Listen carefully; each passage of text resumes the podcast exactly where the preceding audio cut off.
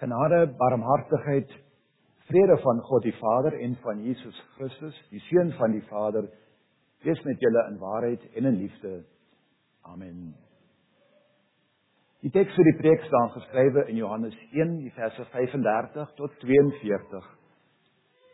Die volgende dag het Johannes weer daar gestaan met twee van sy volgelinge by hom. Toe Jesus verbyloop, het Johannes stip na hom gekyk en gesê: "Daar is die lam van God." Die twee het hom dit hoor sê en hulle het Jesus gevolg.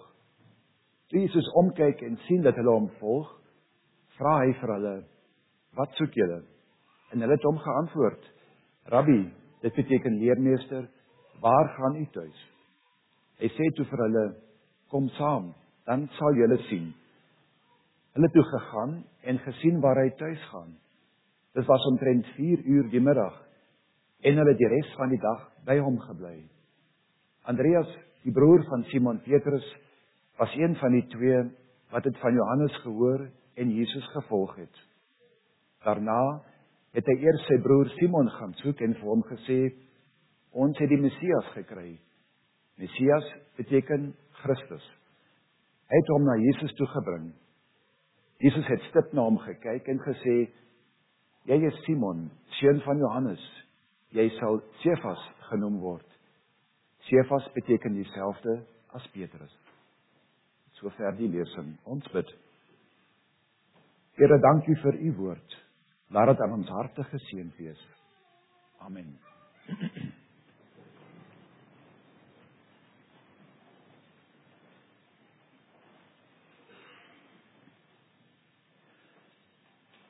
Liewe broers en susters in Christus Jesus, as Johannes die Doper en die Here Jesus besigheidsmense was wat met hulle idees geld moes verdien of genereer, dan het Johannes rede gehad om homself te vererg.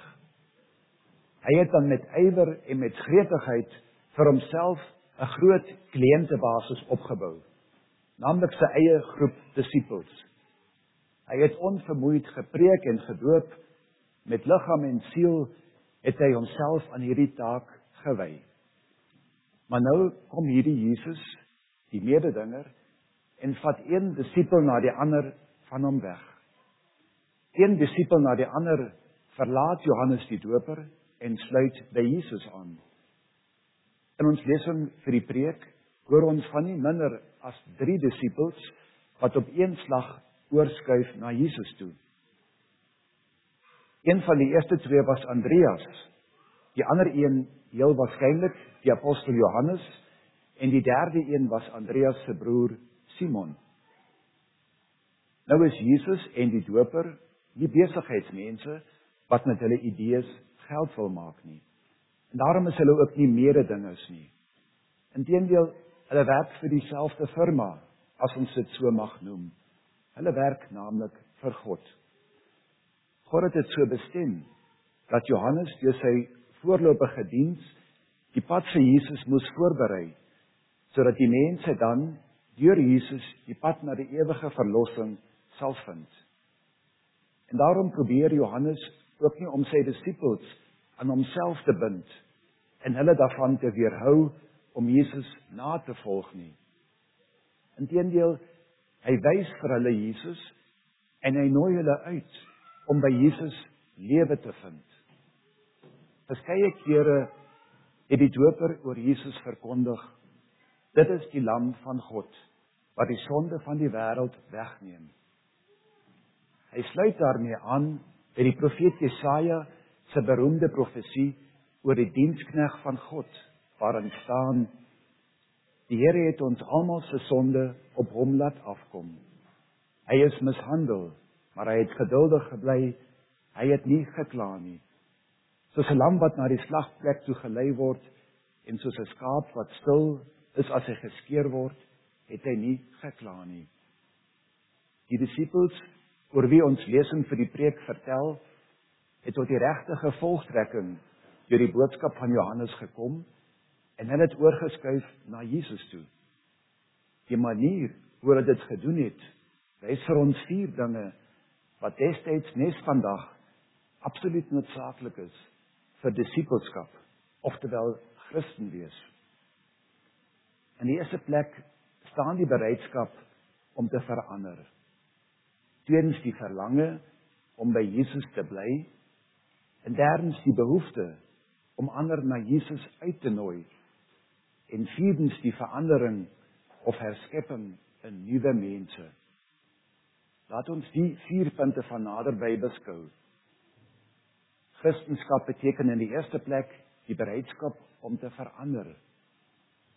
Christsein heißt die Bereitschaft, sich verändern zu lassen. Die eerste disippels het nie gesê ons het nou al so aan Johannes gewoond geraak. Ons voel so gemaklik, so cozy in sy disippelgroep nie, sodat ons niks meer wil verander nie. Nee, hulle het eerder God se boodskap ernstig opgeneem. By Jesus is die verlossing. Dis waar ons dit moet soek. sien, daar is die lam van God, het Johannes aan hulle verkondig. Dis hoe dit ook by ons behoort te wees. Omdat die verlossing by Jesus te vind is, daarom wil ons hom navolg. Maar ons moet ongelukkig altyd weer vasstel daar is so baie ander dinge wat ons gevange neem, wat ons aandag aftrek, wat ons van Jesus weghou.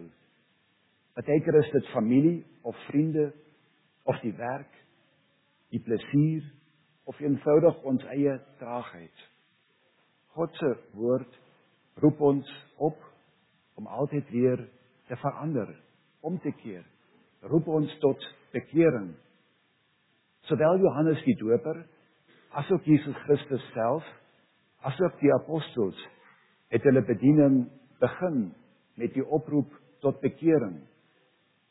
Met die belangrikste van Martin Luther se 95 stellings is ons oortuig daarvan dat God se woord ons ons hele lewe lank tot bekering roep.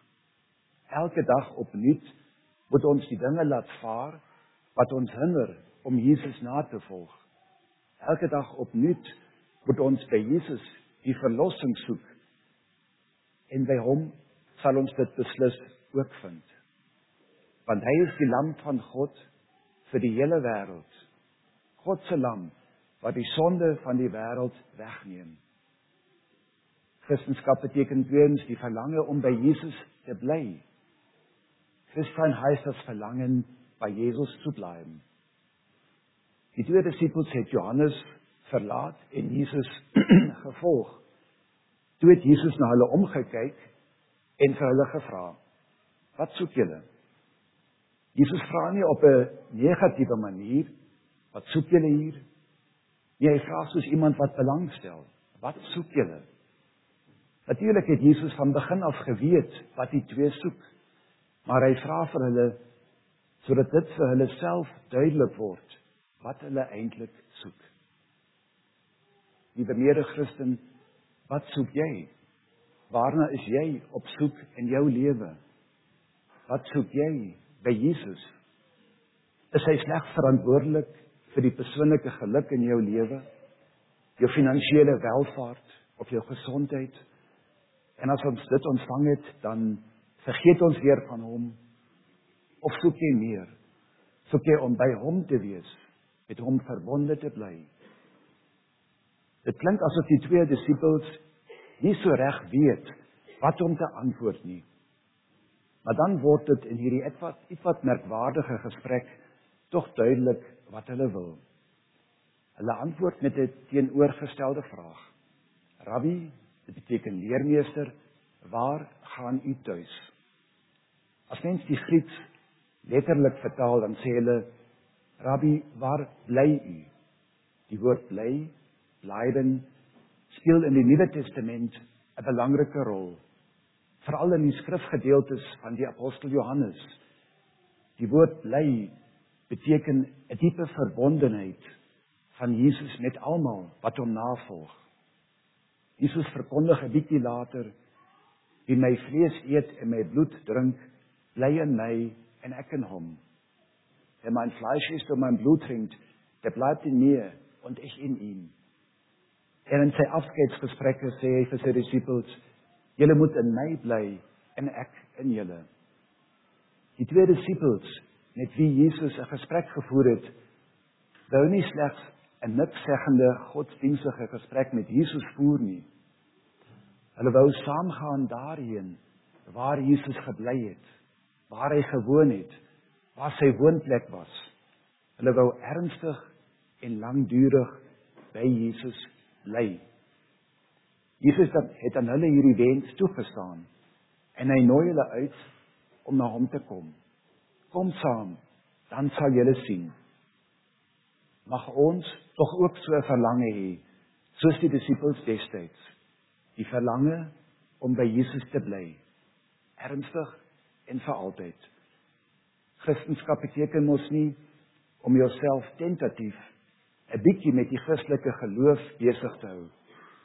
Maar Christendom beteken deur die geloof met die lam van God, Jesus Christus, verbonde te wees. Wie in hom glo, bly ook met hom verbonde. Om 'n Christen te wees beteken derdens die behoefte om ander na Jesus uit te nooi. Christsein heißt drittens das Bedürfnis, andere zu Jesus einzuladen. Dit sien ons in besonder by een van die disippels in die lesing vir die preek, naamlik by Andreas, die broer van Simon Petrus. Ons hoor van hom. Daarna het hy eers sy broer Simon gaan soek en vir hom gesê, "Ons het die Messias gekry." En dan bring Andreas hom na Jesus. Toe Andreas 'n disipel van Jesus geword het, het hy dadelik die behoefte gehad om ander van Jesus te vertel. Die heel eerste persoon wie hy vind of wie wie hy ontmoet, moes van Jesus te hore kom. En dit was sy liggaamlike broer Simon met wie hy in die boot gesit het en visse gevang het op die see Genesaret. Vol blydskap vertel hy vir hom ons het die Messias gevind. Messias, Christus of gesalfde, so het die mens destyds die groot verlosser koning beskryf wie God beloof het om te stuur. En dit is Jesus Christus tot vandag toe. Hy is die groot verlosser koning vir alle mense. Wie in hom glo, sal nog vandag die behoefte hê om ander mense na hom uit te nooi om Jesus Christus aan hulle te wys. As ons dit doen, dan nooi ons mos nie bloot na 'n interessante filosoof wie se woorde nog vandag vir ons iets kan leer nie. Ons nooi ook nie sommer uit na geneesheer wat alle kwale kan genees en alles kan regmaak wat ons menslike lewens kan belemmer. Nee, ons nooi uit na die groot verlosser koning, die Messias, die lam van God wat die sonde van die wêreld op homself geneem het. Daar aan die kruis het hy die sonde oorwin en op sy opstandingsdag het sy ewige mag openbaar geword. Dis hoe alle mense vir Jesus moet leer ken. As die gekruisigde en as die opgestane Here, die koning van alle konings, van ewigheid tot ewigheid. As ons besef wat ons alles by hierdie verlosser koning vind, vergifnis van sondes, liefde, aanvaarding, ewige lewe, dan sal ons mos nie kan swyg oor hom nie. Baie mense ry in hierdie tyd wildtuin toe. Wat sou jy doen as jy toevallig bo in die boom 'n luiperd sien lê? Sal jy by jouself dink: "O, dis darem regtig interessant. Ek is darem gelukkig dat ek dit kon sien." En dan ry jy rustig aan asof niks was nie. Nee, inteendeel, jy sal so opgewonde opgewonde wees oor dit wat jy gesien het. Jy sal nie kan stil bly nie. Jy sal vir almal rondom jou moet vertel. Jy sal hulle uitnooi en sê, "Kyk en sien, daar lê hy." Net so is dit met ons verlosser koning Jesus Christus. As hy ons harte en ons lewens met sy liefde en sy genade vervul, dan sal ons mos ook nie anders kan as om ander na hom uit te nooi en van hierdie verlosser koning te vertel. Kyk en sien Ons het die Messias gevind. Christendom beteken vierdens om in 'n nuwe mens herskep te word. Christsein heißt viertens zu einem neuen Menschen verwandelt zu werden. Hierdie verandering wys ons teks vir ons aan die voorbeeld van die derde liewe disipel van Jesus, naamlik aan Simon, wat deur sy broer Andreas na Jesus toe gebring word. Jesus sê vir hom: "Jy is Simon, seun van Johannes. Jy sal Sefas genoem word." Jesus gee vir Simon 'n nuwe naam. In Aramees word hy Sefas genoem, in Grieks Petros, in Afrikaans beteken dit rots. Op grond van 'n ander berig in die Nuwe Testament weet ons dat hierdie naam betrekking het op Simon se belydenis oor Jesus as die Messias. Wie in Jesus Christus as die verlosser glo, bly nie dieselfde ou mens nie, maar hy word 'n nuwe mens. Dit wil Jesus met hierdie naam vir Simon wys. Is dit nie verbasend dat Simon nou Petrus oftewel rots genoem word. Maar ons tog uit die evangelies weet dat Petrus alles behalwe 'n rotsvaste man was. Jesus maak dus iets uit Simon wat hy nie op sy eie is nie. Hy gee met hierdie naam aan hom 'n belofte wat destyds nog nie sigbaar was nie. Wat ook in die verdere lewe van Petrus veel te wense oorgelaat het. Jesus noem hom 'n rots alhoewel hy weet dat die impulsiewe Petrus hom gaan verloon. Dat sy pad na die kruis nie eens sal begryp nie. En nogtans noem hy Petrus die rots waarop hy sy kerk wil bou. Want dit wat Jesus beloof, dit sal hy ook doen. En so word Petrus inderdaad later 'n getroue getuie van Jesus Christus. Iemand wat met sy lewe vir sy getuienis betaal het. Ook by ons het Jesus hierdie wonderwerk begin. Weliswaar in ons heilige doop. Dis waar ons nuutgebore is uit water en gees. Dis waar die hemelse Vader ons by ons naam geroep en tot sy kinders gemaak het. En ook by ons kan mens dalk nie al te veel van hierdie nuwe mens wees in Christus sien nie. Maar wat Christus beloof het, dit sal hy ook vermag. Eendag sal dit openbaar word wat alsee dit ons doop 'n werklikheid is. Dat ons kinders van God is en erfgename van die ewige lewe. Ons word in hierdie genade van die doop en die geloof bewaar deur die Heilige Gees. Hy maak dat ons by Jesus bly en dat Jesus in ons bly woon. Daardeur herskep hy ons. Skenk hy aan ons 'n nuwe hart. Leer hy ons om lief te hê, te hoop, te glo, om God sonder voorwaarde te vertrou. Kan elkeen op dié manier 'n disipel van Jesus word? Ja, elkeen. Net soos Petrus en Andreas en die ander disippels. Elkeen kan na Jesus kom soos hy of sy is met al die sondes, met al die twyfel, met al die sorges, met al die mislukkings van die lewe. Maar Jesus laat niemand soos hy of sy is nie, maar hy skep hom, maak van hom 'n nuwe mens. So radikaal is hierdie vernuwing of herskepping dat die mens self na sy dood in ewigheid by Jesus in God se koninkryk bly lewe. Dit is die mooiste en die beste van al vier eienskappe van 'n Christen. Christenskap beteken nie slegs die bereidskap om te verander, die verlange om by Jesus te bly, die behoefte om ander na Jesus uit te nooi nie, maar beteken veral die herskepping in 'n nuwe mens. Dit alles doen God aan ons deur die werking van die Heilige Gees. Amen.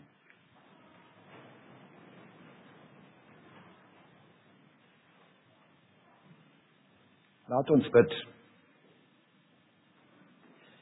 Here, Dankie dat daar mense in ons lewens was wat ons na U toe gebring het. Ons loof en prys U dat U ons deur die heilige doop en deur geloof verander en nuut gemaak het sodat ons nou by U mag bly. Help ons om diegene na U te nooi wat U nog nie ken nie sodat ook hulle by U die lewe mag vind. Amen. En die vrede van God wat alle verstand te bowe gaan, bewaar julle harte en sinne in Christus Jesus.